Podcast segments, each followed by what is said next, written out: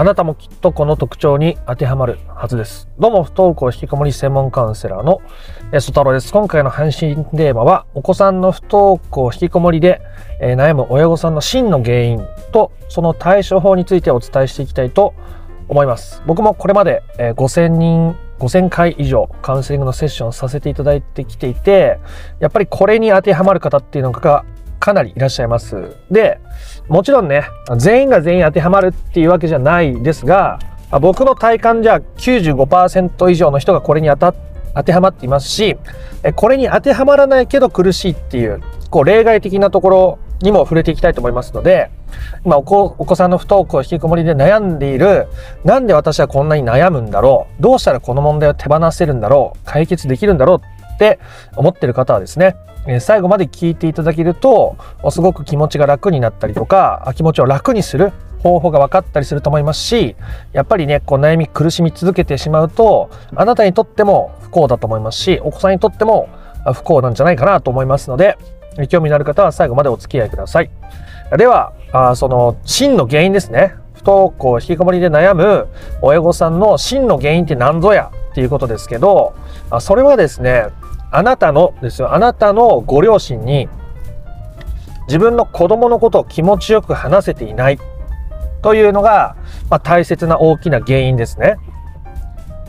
自分の母親とか父親に子供が不登校だとか引きこもりだっていうことを言うとあそんな、ちゃんともっと働きかけないといけないんじゃないのとか、あなたの育て方がうんぬんかんぬんとかいろいろ言われたり、悲しませたり、怒られたりいろいろしてしまって、え、あなたの気持ちの動揺があるとか、あそれによってあなたはより気持ちよく親御さんに、えー、お子さんの不登校、引きこもりのことを話せないっていうのが、まあ、大きな原因になってたりするんです。なんでこれが原因になるのかっていうことですけど、まあ、仮に考えてみてほしいんですけど、世の中すべての人間が不登校経験者で、世の中全ての人間が引きこもり経験者で、でその全ての人間が、まあ、別に不登校どうでもよくね？とかあ、引きこもりでもよくね？って生きていたとしたら、不登校引きこもりで悩むってことは難しいですよね。誰も気にしてないし、何が問題なんだろう？っていう人ばかりで世の中が溢れていたら、きっとあなたも悩むことは難しいはずです。悩めないと思いますね、現実的に。でもあなたは今悩んでるわけじゃないですか。まあそれは学校に行ってる子供もいるし、えー、そうじゃない子供もいるし、もう条件が違うんじゃないかと思うかもしれないですけど、なんで今世界中のっていう表現を僕が使ったのかっていうと、多くの場合、今のあなたのお子さんは、ですよ。今のあなたのお子さんは、あなたを通して世界を見ていたりするんですね。っていうか子供は親を通して世界を見ることが多いですね。お父さんお母さんを見て、社会ってどんなものとか人間関係ってどんなものっていうのを学んでいくわけです。なんで、お父さんお母さん今共働きのうちも多いと思いますけど、お父さんお母さんが、例えば仕事ですごく疲れて、えー、ヘトヘトになって帰ってきて家でも暗い顔してたら、きっと家の外でも大変なことっていっぱいあるんだろうなって子供は無意識に思うし、お母さんがご機嫌で楽しく自分とコミュニケーションを取ってくれれば、きっと人間関係は楽しいし、外の世界でも明るい世界があるんだろうなってことを子供は感じやすくなるわけですね。子供は親を通して世界を見ているということです。つまりそれはあなたも、えー、あなたの親御さんを見て世界を見てきたということに変わりありませんね。僕も自分の親を通して世界を見てきました。だから僕は父親が非常に厳しい人間だったので、えー、家の外に出ても友達の顔色を伺うとか、先生の顔色を伺うとか、社会人になっても、まあ、それは続いていきましたね。そうすることが僕にとって生きるために必要だった処世術でしたし、それによって多大なストレスを抱え込んで、まあ、後々いろんなことを学んでいくわけですけど、そうやって僕たちっていうのは自分の親を通して世の中ってこういうもんだな、えー、人間関係ってこういうものなんだなってことを学んで生きていくわけです。で、それが世の中全てに当てはまると思い込んで生きていってしまうわけですね。実は顔色を伺わなくてもよかったりとか、自分の好きなことを思ったように発言したって許される場があったり、人間関係があったとしても、えー、こういうもんだって思い込んでるがゆえに、どんどん苦しくなっていったりするわけです。つまり、あなたは自分の親御さん、あなたの親御さんが全く不登校引きこもりを問題視しない親御さんだったとしたら、あなたは悩み、悩むことができないはずなんですね。悩むことが非常に難しいです。え、別に不登校、まあ、そういう時期なんじゃない？別に、みたいな。ふうにあなたのご両親が思っているとしたら、不登校引きこもりの問題ってのは、基本的にもうそれだけで消えていってしまいますよね。だってもう問題じゃないんだもん。で、あなたは自分の親御さんにそれを伝えることで、親からあ子育てを責められるとかもっと関わり方について干渉されるとか、まあ、そういう嫌な感情が眠っていたりして親に話せていなかったり話すのが気持ちが乗らなかったりすると思うんですね。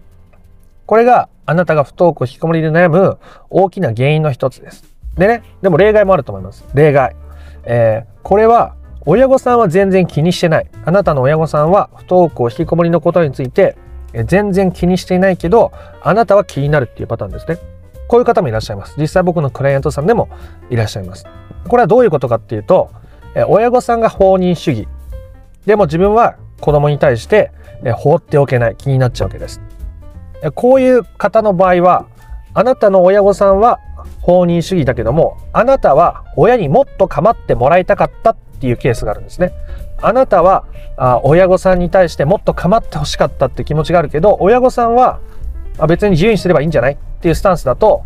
なんかこう構ってもらえないことが愛情不足だっていう勘違いですよね。構ってもらってないイコール愛情不足。親からしたらあなたの好きにしていいのよっていう、えー、自由も愛だったわけですけども、あなたにとってもっと構ってもらうことが大切だった場合に子供にはそんな寂しい思いをさせないでおこうと思って、え子供に、えいろんな手をかけてしまうわけですね。するとそこで関係が崩れていって不登校っていう問題が出てきたりお子さんが元気がない状態を非常に強く悩んだりするわけです。これはあなたが親御さんから構ってもらいたかったものを子供を満たすことによって解消しようとしてるけどうまくいかなくて苦しいってことですね。つまり構って欲しかったのはお子さんじゃなくてあなた自身だったっていうパターンの場合です。これも一つの例外ですね。親御さんには別に話せるけど、むしろ無関心でいられることが辛いとかっていうことも原因の一つであるとして、あ、原因の一つとしてある、あります。で、もう一つぐらい例外言っておきましょう。もうこの時点で97%か98%ぐらいの人は人はカバーできてると思うんですけど、もう1、2%あるのが、自分の親には言えるけど、旦那さんとか旦那さんの家族とか親戚に知られるのが苦しいみたいな。旦那さんの親とかに、えー、子供が不登校であることを言うとすごくなんか苦しい。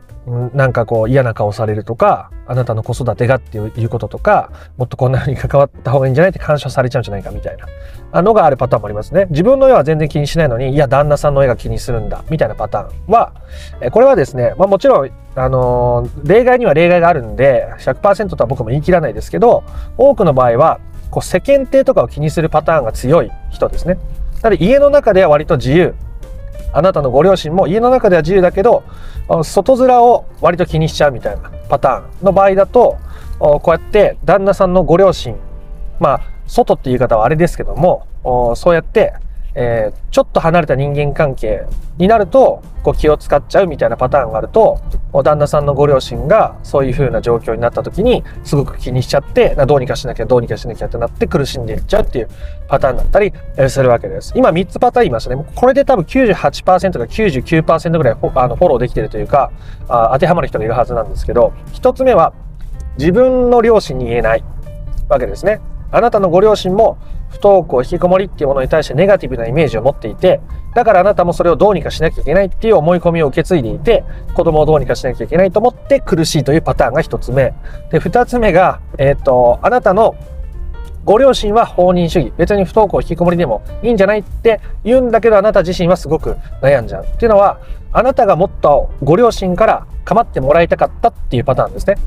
でも構ってもらいたかった寂しい思いを子供にはさせないでおこうって思って子供には構うけど子供は別にそこまで構ってほしくないから子供は嫌だ嫌がるし苦しいしでもあなたは満たされないままだし問題がどんどん膨れ上がったり維持しちゃうっていうパターン。でこれはあなたを満たすってことがとっても大事ですね。あなたがあなたを構ってあげるってことです。で3つ目いきますね。3つ目はあなたのご両親は割と寛容だけど旦那さん方の親戚とか旦那さん方のご両親が非常に、えー気にしていると不登校引きこもり、まあ、これは、えー、ケースとしては少ない方ですけど旦那さん型ってことはまあちょっとね距離があると思うんで、えー、世間体とかを気にするタイプの人はこういうところで引っかかってる場合が多いですね。もちろんね、絶対とは言い切りませんが、もうこれで98%から99%ぐらいの人は当てはまると。いや、私の両親は全然法人主義だし、旦那さんも旦那さんのご両親も全然気にしない不登校引きこもりのことは。ね。で、私も別に親から放っておかれたことについて悲しさも感じてないし、寂しさも感じてないと。でも悩むんですっていう人は、まあ本当1%か多くて2%ぐらいなんじゃないかなと思います。で、こうやってあなたも、えー、今お子さんと問題を抱えているように、お子さんに対して問題を感じているように、あなたはご両親との関係からそれを引き継いでいるっていうパターンが極めて多いということです。っていう時に子供にアプローチしても結局何も変わんないわけですよ。子供に対する関わり方とかね。なので結局大切なのはあなたが自分の親との関係をやり直すとか、まあ、子供との関係をやり直すかっていうのも結局それって自分に対するアプローチを変えていくっていうことと他ならないわけですよ。お母さんこうやって変わってって言っても無理だし子供こうやって変わってって言っても無理だし、じゃあ自分とどうやって関わるのかを変えないと、不登校引きこもりの本質的な解決っていうのは起こり得ないわけですよね。自分が作ってきたこう考え方のパターンとか、思い込みのパターンとか、これってこうなきゃいけない、こうしてなきゃいけないみたいな気持ちをこう手放していくっていうのは、あなたが自分自身に対する変化を遂げないと難しいっていうことなんです。っていう時点でだいぶ時間が経ってるので、あと少しだけどういうふうに対処していっていいかっていう、まあ、具体的な方法を少しだけ話してみたいと思います。今3パターン話しましたけど、結局あなたが親からどう思われているかとか、あなたが親からどう感じたのかっていうことが非常に大きいポイントになっているわけですよね。で、それをどうやったらいいかですけども、あなたがね、もしあなたのご両親、あの、お元気な方ももうね、あの、いらっしゃらない方もいると思うんですけども、あなたが本当にご両親から欲しかった言葉、欲しい言葉って何だったんだろう今でもいいですよ。何なんだろうってことを考えてみてください。例えば、親御さんに不登校、引きこもりなんだと子供がね、話したと。まあ、旦那さん方でもいいし、えー、自分の両親でもいいし、気になる方がいいですけど、自分が言いづらい方にこう話した時に、何て言われたら一番自分が嬉しいか、安心できるか、これで良かったんだ、これでもいいんだって思えるかってことをぜひ考えてみてください。例えば、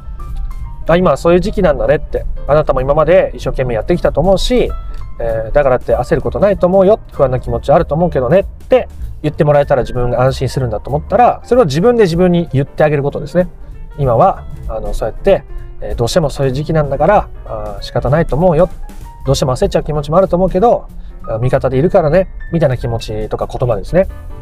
を自分で自分にかけてあげるってことを意識してみてください。で、こうやって考えていくと、自分が本当に欲しかった言葉とか、向けて欲しかった感情とか思いみたいなものを自分で自分に与えられるようになるので、えー、そうするとお子さんに対する不安みたいなものが、あ消えていくってことです。本当はあなたの中にあった満たされなかった思いによって、あなたのお子さんとの関係が悪くなってたり、不登校、引きこもりを過剰に問題だって思う意識が生まれていたりするので、まずそこを満たしていきましょうというお話でございました。えー、ということで、えー、今回話が長くなったので、えー、この辺で終わりたいと思いますが、あもっと順序立てて知りたいよと、不登校、引きこもりの解決法を知りたいよという方は、説明欄の URL から公式 LINE に登録していただけると、不登校引きこもり解決のための3種の神器という動画セミナーを無料でプレゼントしておりますので、受け取ってみてください。チャンネル登録もよかったらしてみてください。不登校引きこもりの問題、あなたの問題が本質的な解決に至ることを心から願っております。また別の配信でもお会いしましょう。ありがとうございました。ソ太郎でした。